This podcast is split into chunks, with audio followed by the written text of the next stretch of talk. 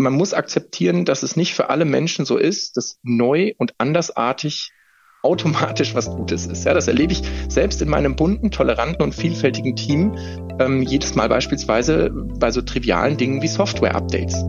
PZ nachgefragt. Der Podcast für das Apothekenteam.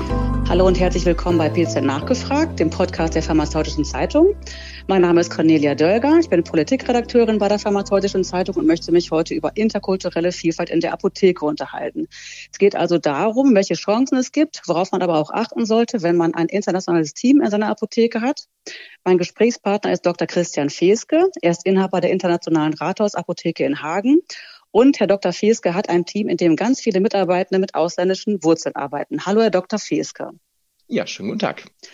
In einem Online-Seminar, das Sie kürzlich gehalten haben, ging es genau um das Thema. Sie haben es interkulturelle Vielfalt in der Apotheke genannt. Was bedeutet das konkret für den Apothekenalltag? Worauf bezieht sich diese Vielfalt? Äh, ja, ganz genau. Auf Einladung meines Verbandes durfte ich vor ein paar Tagen äh, genau darüber sprechen, dass ähm, im Apothekenalltag schon ganz viele Apotheken in Deutschland Erfahrungen damit sammeln, was das bedeutet, wir eben auch.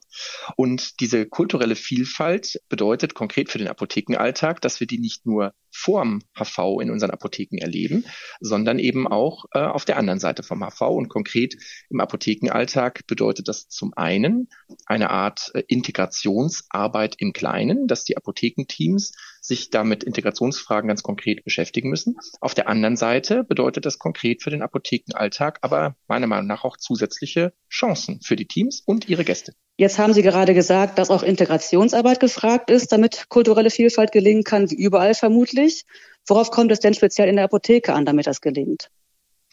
Also in meinen Augen gibt es zwei ganz entscheidende Dinge. Das eine sind ohne jede Frage gute deutsche Sprachkenntnisse und das zweite sind ein gemeinsames Werte- und Regelverständnis, das durchaus auch ganz individuell äh, von Team zu Team ein bisschen sich unterscheiden kann. Für das erste, für die Sprachkenntnisse, ist klar zu sagen, das kann man lernen. Das heißt, ähm, es ist der seltenere Fall, dass man es geht zumindest mir so, ähm, Bewerber bekommt, die schon mit perfekten Sprachkenntnissen zu einem kommen, aber man kann sie dabei unterstützen, man kann ihnen dabei helfen, äh, solange die Bereitschaft dazu da ist, das auch zu erlernen. Und für das Zweite, für ein gemeinsames Werte- und Regelverständnis im Team, müssen beide Seiten ein Stück weit offen und bereit sein. Klar ist aber auch, dass äh, man als Teamleiter und Apothekenleiter die Verantwortung hat, dann auch darauf zu achten, dass diese Regeln auch eingehalten werden. Ähm, ein Beispiel dafür, dass man äh, sich im Team nicht in einer Fremdsprache miteinander unterhält und damit andere ausgrenzt, sondern dass im Team, äh, das ist bei uns eine ganz wichtige Regel, nur Deutsch miteinander gesprochen werden darf. In Ihrer Apotheke in Hagen haben Sie also sehr gute Erfahrungen mit interkulturellen Teams gemacht. Nicht zuletzt dafür haben Sie, das möchte ich äh, auch nochmal erwähnen, den ersten Platz beim Apotheken Award geholt in der Kategorie Apotheke und Patient. Das war im vergangenen April. Dazu nochmal herzlichen Glückwunsch nachträglich. Herzlichen Dank. Bei allen guten Erfahrungen aber, die Sie damit äh, gemacht haben, gibt es dann auch Probleme, die sich daraus ergeben? Ähm, ja, ganz eindeutig. Also es gibt in der Welt äh, sozusagen, ja, kann man allgemein sagen, natürlich nirgend, nichts, nichts irgendwo geschenkt. Das heißt, man muss sich um diese Integration tatsächlich auch aktiv äh, bemühen. Und um sich dem Thema auf folgende Weise zu nähern, man muss akzeptieren, dass es nicht für alle Menschen so ist, dass neu und andersartig automatisch was Gutes ist. Ja, das erlebe ich selbst in meinem bunten, toleranten und vielfältigen Team jedes Mal beispielsweise bei so trivialen Dingen wie Software-Updates. Ja, wenn in Windows plötzlich ein Knopf anders aussieht oder eine Funktion woanders ist, dann löst das erstmal nicht Freude und Begeisterung aus. Und das Gleiche wird für jedes Team auch gelten, indem man beispielsweise zum ersten Mal damit konfrontiert ist, dass jemand kommt und sagt, ich möchte während der Arbeit ein Kopftuch tragen. Das ist auch in unserer Apotheke, selbst wenn es bei uns lang zurückliegt, mal so eine entscheidende Fragestellung gewesen, wie man damit umgeht. Und ich glaube, dass man das, dass das dazugehört, diese Integrationsarbeit dazugehört und man dabei durchaus auch ein paar Ideen aus so Dingen wie Change Management mit übernehmen darf. Klingt erstmal nach einem riesengroßen Wort, aber es bedeutet nichts anderes, als dass es eben Erfahrungen damit gibt, wie man Veränderungen begleiten kann aus, aus ähm, Führungskräftesicht. Und dazu gehört eben, dass es niemanden überraschen darf, wenn es dann auch Phasen äh, der Abwehr geben kann, in denen man dabei helfen soll, weiter auf das richtige Ziel hinzuarbeiten, dass man als Führungskraft auch Erwartungsmanagement im Team betreiben soll und sagen soll, warum es sich lohnt, ähm, sich dann auch mit kulturell anders groß gewordenen Menschen mit einer anderen, ähm, anderen Background äh, zu beschäftigen. Wie können sich Inhaberinnen und Inhaber denn um Fachkräfte aus dem Ausland bemühen? Gibt es da auch Möglichkeiten, dass das gefördert wird? Mhm. Es gibt äh, ganz viele Fördermöglichkeiten. Das finde ich ist eine ganz, ganz wichtige Botschaft, die ich auch im Seminar versucht habe zu senden. Ich war selber überrascht davon, wie viele Förderprogramme es durch die Arbeitsagenturen gibt. Die sind so vielfältig, dass ich jedem Apothekenleiter auch nur äh, empfehlen kann, mal mit dem Ansprechpartner ähm, bei der Arbeitsagentur sich darüber zu unterhalten, was es alles gibt. Und ja, es gibt auch Stellen, die man ansprechen kann. Die PZ hat ja schönerweise noch während der Expo-Farm auch über den diesjährigen Apo-Start-Gewinner berichtet, die Völkerschule.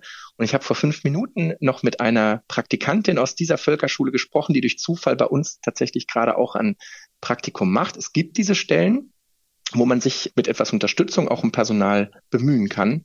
Ehrlicherweise ist meine persönliche Erfahrung aber, dass sich der größte Anteil der Chancen eigentlich durch Kandidaten ergibt, die schon in der Nähe ähm, der Apotheke irgendwo wohnen und dass man unter diesen Kandidaten dann vielleicht geeignete Talente identifiziert. Also sprich, indem man äh, Praktika anbietet, indem man Hospitanten auch mal aufnimmt, die am Anfang vielleicht noch mit einer gewissen Unverbindlichkeit erstmal reinschnuppern, die man aber auch beschnuppern kann und unter diesen Kandidaten dann welche zu identifizieren, die man gezielt dann auch zum eigenen Personal entwickeln kann. Insbesondere fällt das leicht, wenn man eben auch diese Fördermöglichkeiten, die Sie äh, angesprochen haben, dann dabei nutzt. Wir alle wissen ja, dass der Fachkräftemangel uns voll im Griff hat. Er betrifft ja etliche Branchen. Auch Apotheken suchen händeringend nach Personal.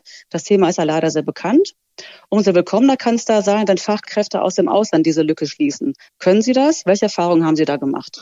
Ähm, ich sehe das Potenzial dafür in allen Berufsgruppen. Ganz klares Ja.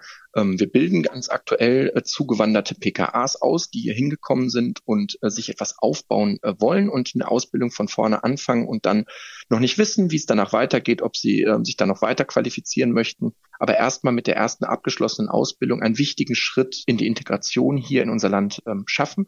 Ich bin selber Prüfer an der PTA-Schule und erlebe da, wie, wie viele ähm, PTA-Schülerinnen aus anderen Ländern mit einer ganz, ganz hohen Meinung von der Tätigkeit im Gesundheitswesen hierher kommen und das auch anstreben und wollen.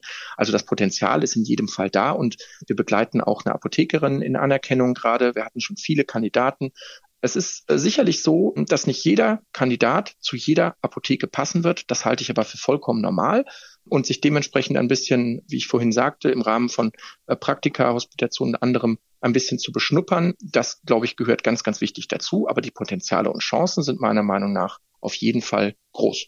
Potenziale und Chancen, haben Sie gerade gesagt. Dazu wäre es ja auch wichtig, diese Chancen zu nutzen. Würden Sie sagen, dass kulturelle Vielfalt eine Chance ist, die man nutzen sollte, oder ist kulturelle Vielfalt vor allem eine Herausforderung?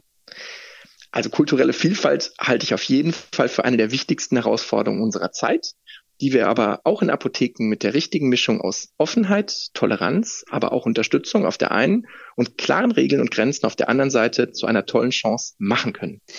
Das sind gute Neuigkeiten, weil es ja bedeutet, dass man es selbst in der Hand hat, ob man es als Risiko oder als Chance begreift. Das ist ein zuversichtliches Schlusswort. Dafür danke ich Ihnen sehr, Herr Dr. Feske, und auch dafür, dass Sie uns an Ihren guten Erfahrungen haben teilhaben lassen. Vielen Dank und bis zum nächsten Mal. Ja, sehr gern. PZ nachgefragt.